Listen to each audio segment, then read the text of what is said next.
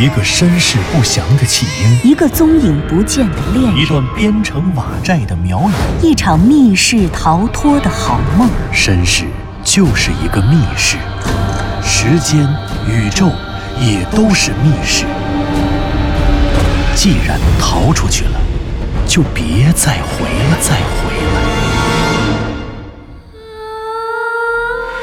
请听长篇小说《望山没有南风向》第一百零八集。石头？什么石头值这么多钱？我我们也不懂是什么石头啊，就是一种表面有画的石头。什么？你说什么？刘迪川听到他说一种表面有画的石头时，心中一震。什么叫表面有画的石头？什么？什么意思？就是一种表面画着红颜色的画，啊，像铁锈一样的那样的石头。就在我们大满海村后头有一座小山，那个半山腰上有一块特别平的崖壁。我们爬到那个山顶上，然后顺着绳子再下到半山腰，就给他砸石头嘛，砸了三个月。三个月，没错，三个月，那是整整一个夏天。梅园县盐帅乡的大满海村里藏着一些不为人知的褐色石头，这些石头价值非凡，竟然能值两万块钱和一条人命。小霞和刘迪川花了整整五个小时，把三名犯罪嫌疑人叫尼、倪荣和教赛审讯了一遍。他们在铁证面前都不得不分别承认了共同杀害同村青年艾娜的犯罪事实。原来，三个月前，大满海村游手好闲的无赖艾娜，不知怎么认识了一个缅甸商人。这个缅甸商人说，有人看上了大满海村西南靠近班洪河的一座小山山背后的一块石壁。据这三个犯罪嫌疑人所说，这块石壁上好像用铁锈一样的东西画着很多乱七八糟的画。缅甸商人让艾娜找熟悉的人，爬到这块石壁的顶上，然后锁降下来，用撬镐把石壁上面的画砸下来。然后将这些石头运到班洪河边的台地上。于是，艾娜找到了教尼、尼荣和教赛三个人，先预付了他们每人一千块钱，然后许诺将所有石头敲掉之后，付给他们每个人五千块钱作为酬劳。于是，从当年的五月底开始，叫你等三人每天白天都会到石壁上砸石头，可艾娜自己从来不去砸。她只是偶尔会去石壁下面看看，监工看这三个人到底有没有认真干活。而等到了晚上，三个人将他们砸下来的有画的石头，用独轮车运到班红河边的台地上，艾娜将在那里等他们。艾娜不知道从什么地方弄来了一条小快艇，每天这三个人都会把石头卸到快艇上。焦赛，我问你。你们把石头卸到快艇上，然后怎么办？然后我们就回家了。那石头呢？那些石头呢？不知道。不知道。教赛，你还没有成年，你跟他们不一样。我告诉你，如果你好好交代问题，你还有机会，知道吗？我交代，我都交代。这个教赛是三个人里面唯一的未成年人。而且偏巧，他的认罪态度还特别良好。他是最后一个走进审讯室的人，也是唯一一个一句谎话都没说、问什么答什么的人。此刻，教赛一边不住的点头，一边挠着头说：“我交代，我都交代。那些石头，我真不知道艾娜给弄到哪儿去了。我们每天到那儿的时候，快艇都是空的。不过……”教赛忽然迟疑了一下，不过什么？艾娜把那些石头运到哪儿去了？不过，我估计，艾娜是等到天黑以后，开船去缅甸了。去缅甸？你是说，他每天夜里都把你们砸下来的石头运到缅甸去吗？他会开船？会的。我听他们都说，艾娜她爸死之前，就是在班洪河上跑船的。那会儿班洪河的水没有现在这么急，也没有这么多的险滩。那个时候班洪河还没停航，而且艾娜自己十二三岁就跟人出去湄公河跑船去的了。那，等等，小霞。刘迪川忽然摆了摆手，这个自从他走进审讯室以来就一直没有说话，也几乎没有抬过头的男警察不怒自威。他忽然的这一句话，吓得教赛一愣，就连坐在旁边的小霞也都好像吓了一跳。谁都不知道他为什么忽然叫停了这次审问。我看今天就先到这里吧，事实已经挺清楚了，先到这儿。是刘队。刘滴川的话音不大，语气平和，可小霞知道，这分明是刘队的命令。小霞毫不犹豫地点点头，想都没多想，便站了起来，然后将教赛带出了审讯室。昏暗而压抑的审讯室中，便只剩下了刘滴川与他灯下的影子。三个人的口供严丝合缝，就杀人案的案情而言，已经再无疑点了。教尼、尼荣和教赛为艾娜干了三个月，将崖壁上的石头全都砸完了。按照之前的约定，他们应该获得每人五千元的天价酬劳。可这个时候，小混混艾娜却拒绝支付他们剩余的工钱。于是，三天前的雨夜，三个人将艾娜骗出。他们在大满海后面班洪河的河滩台地上。把艾娜按在水里，威逼艾娜交出本应该付给自己的酬劳。当艾娜说出自己家中藏匿钱款的具体地点后，年纪最大的二十二岁的倪荣，由于担心艾娜之后会打击报复，于是就地提议将艾娜直接溺死。于是，威逼艾娜交出欠款的行动，在行动过程中直接变成了一场谋杀。艾娜本以为交出欠款就能保命，却不想还是被三人溺死在河里。艾娜死后，尼荣提议将艾娜直接扔进班洪河，这样等第二天天亮的时候，艾娜早就飘到缅甸去了。于是，三人再一次实施了抛尸班洪河的行为，然后趁深夜进入艾娜家，找到了艾娜的存款。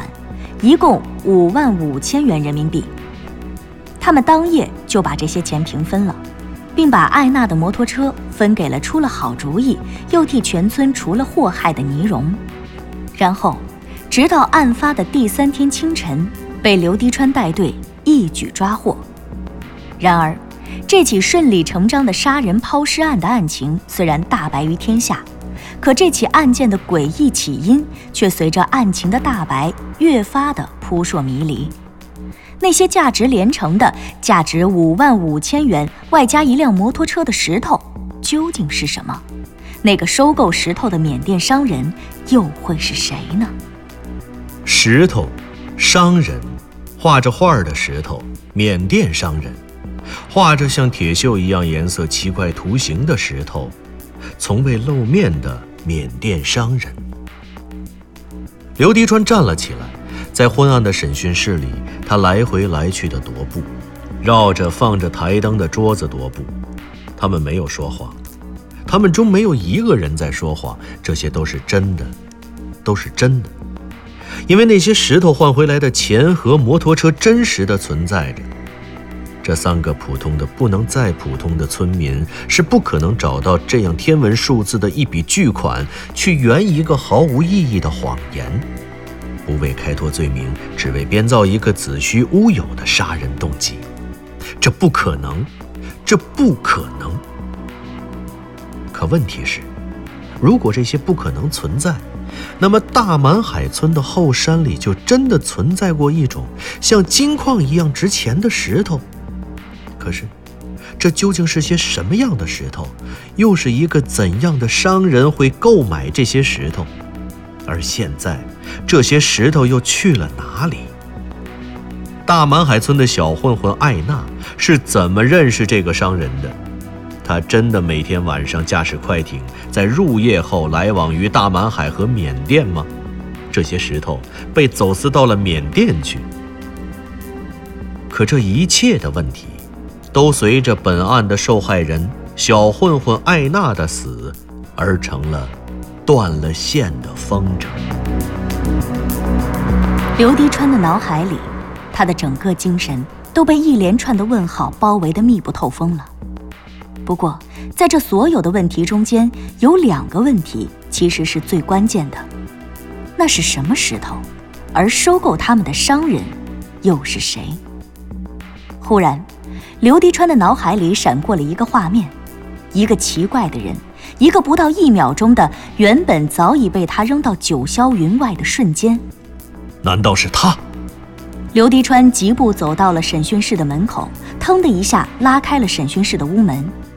这个时候，将教赛带走的小霞早已回到了审讯室门口。他知道刘迪川正在屋里思考案情，所以耐心地等在门口，并没有开门打扰他。此刻，刘迪川忽然冲了出来，他一眼就看到了门口的小霞。小霞，小霞，是他。就是他！快，立刻搜查全城的旅店、车站，去给查一个身高一米八左右、戴金丝边眼镜、骑走私摩托车的人。什么？一米八左右、戴金丝边眼镜、骑走私摩托车的人？这人……小霞的话还没说完，显然刘迪川的话令他格外的意外。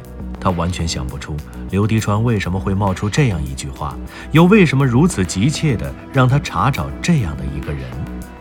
他下意识的将这样的三个特征放到自己的记忆中，快速检索：一米八左右，戴金丝边眼镜，骑摩托车。这人是谁？小霞好像完全没有印象，于是他脱口而出地说出了这句话。可话说到一半，他却立刻吞了回去。在他与刘迪川共同工作的经历和经验中，无论谁跟刘迪川搭伴，最好的方式往往就是不折不扣地去执行他的命令，而思考案情永远不是别人的强项。愣着干什么？快去呀！通报。是刘队。一定是他，一定是他。如果不是当时就下意识地进行了一番思考，或许刘迪川也会和别人一样忘掉那个一闪而过的画面和画面中央的那个特别的男人。好的猎犬有敏锐的鼻子，它可以嗅出气味中微小的异常，发现异常，发现异常背后的罪恶逻辑。而优秀的刑警、优秀的探长，往往都长着一双锐利的眼睛。他们的眼睛像雄鹰一样，在云端凌空俯览着整个地面，却能发现地面上最细微的运动轨迹。他们下意识地捕获所有的反常，下意识地思考所有看起来不那么顺理成章的情境。正是这样多年的习惯，让刘迪川发现了那个与他擦身而过的身影。事实上，也同样，他们擦身而过的那个瞬间。他、小霞、倪荣、教尼、教赛，以及多少不可数计的生命，多少牺牲在未知空间中的世界，都终将因为那个被捕获的瞬间，从此偏离他们原本的轨迹，生命的与运动的轨迹。梅园县公安局的二层小楼中，二层的楼道里，小霞快步地朝办公室跑去。他要立刻到办公室打电话，落实刘迪川刚刚布置的紧急任务，在梅园县县城内的旅馆查找一个一米八左右、戴金丝边眼镜、骑走私摩托车的男人。而同样是这个楼道中，就在小霞跑向刑侦支队办公室的时候，刘迪川则快步向反方向走去。他快走了两步，仿佛更深刻地意识到了事态的紧急，跟着也跑了起来。他跑下了楼梯，冲出了县公安局的小楼，径直穿过了公安局的大院。在大院的另一侧，有一排矮小的平房，那排小平房正是梅园县交警支队的办公室。刘迪川砰的一下推开了其中一间办公室的门，然后一步就跨了进去。老杨，老杨，一个穿着交警制服的中年男人被吓了一跳。他原本正坐在办公室里喝着普洱茶，他只听见门被砰的推开了，然后重重的撞在了墙上。跟着他看见了刘迪川呼呼带喘的跑了进来。哎，刘队，怎么了？这么着急？坐在这间办公室里的人正是梅园县交警支队的中队长老杨。刘迪川的突然出现打破了他平静悠闲的午后时光。老老杨，我这儿有个要案，你们在团结乡的县道上，是不是有个检查站？啊啊，是是啊。中年男人看到刘迪川如此唐突地闯进来的瞬间，便立刻意识到了恐怕有万分紧迫的事情已经发生，于是他赶忙站了起来，满脸困惑地看着刘迪川，然后问道：“怎么了，刘队？出什么事儿了？”老杨，我这儿遇到个命案，非常紧急，我想请你们交警帮帮忙，在团结乡检查站帮我把省道给封了。什么？封省道？呃呃，不不不，我都晕了。刘迪川还很少出现这样的情况，他一时心急，连话都说乱了。呃，不不不不，不是封省道，是请你们交警帮我们拦截一个人。什么人？一个一米八左右，戴金丝边眼镜，骑走私摩托车的男人。啊，对了，重点是一个一米八左右，戴金丝边眼镜的男人。这人一看就不是小地方的人，他可能骑一辆走私的摩托车，绿色的。也可能不骑车，反正只要是见到一个一米八左右、戴金丝边眼镜的男人，就帮我扣下他。这个，老杨明显迟疑了一下。怎么了？有什么顾虑吗？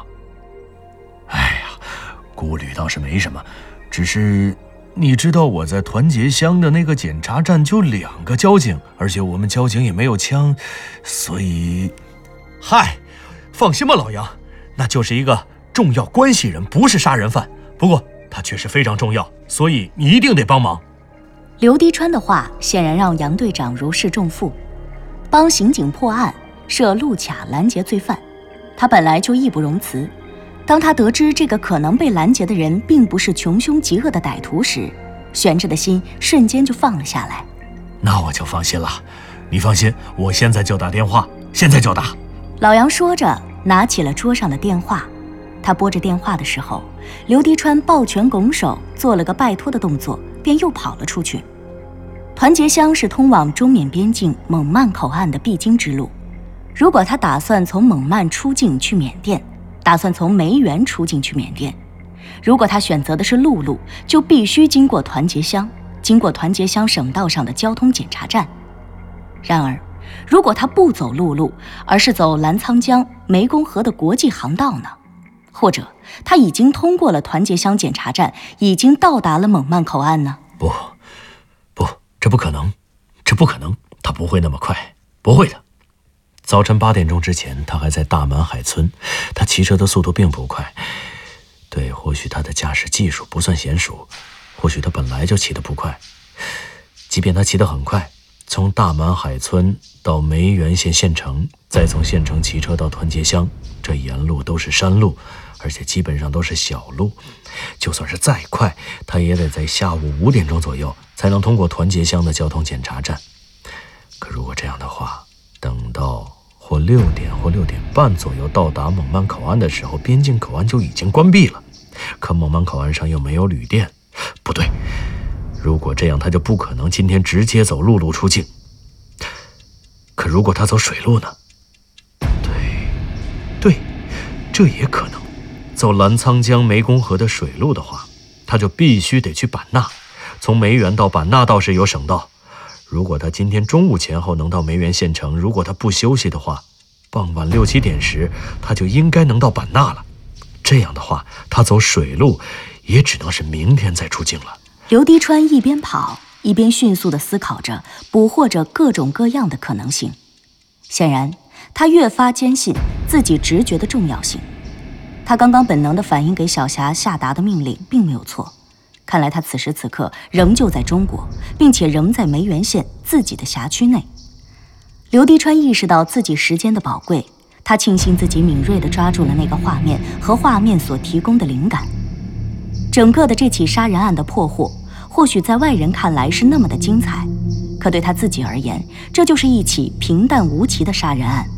好像是个警察都能轻而易举地破获的案子，实在没什么挑战可言。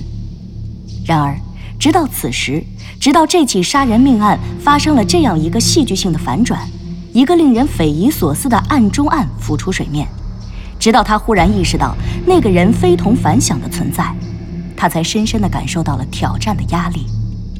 时间，他在同时间赛跑，在和那辆行驶在山间的摩托车赛跑。好在，当他意识到他的存在时，他还没有出境，并且仍在梅园，所以一切还好，他还有机会。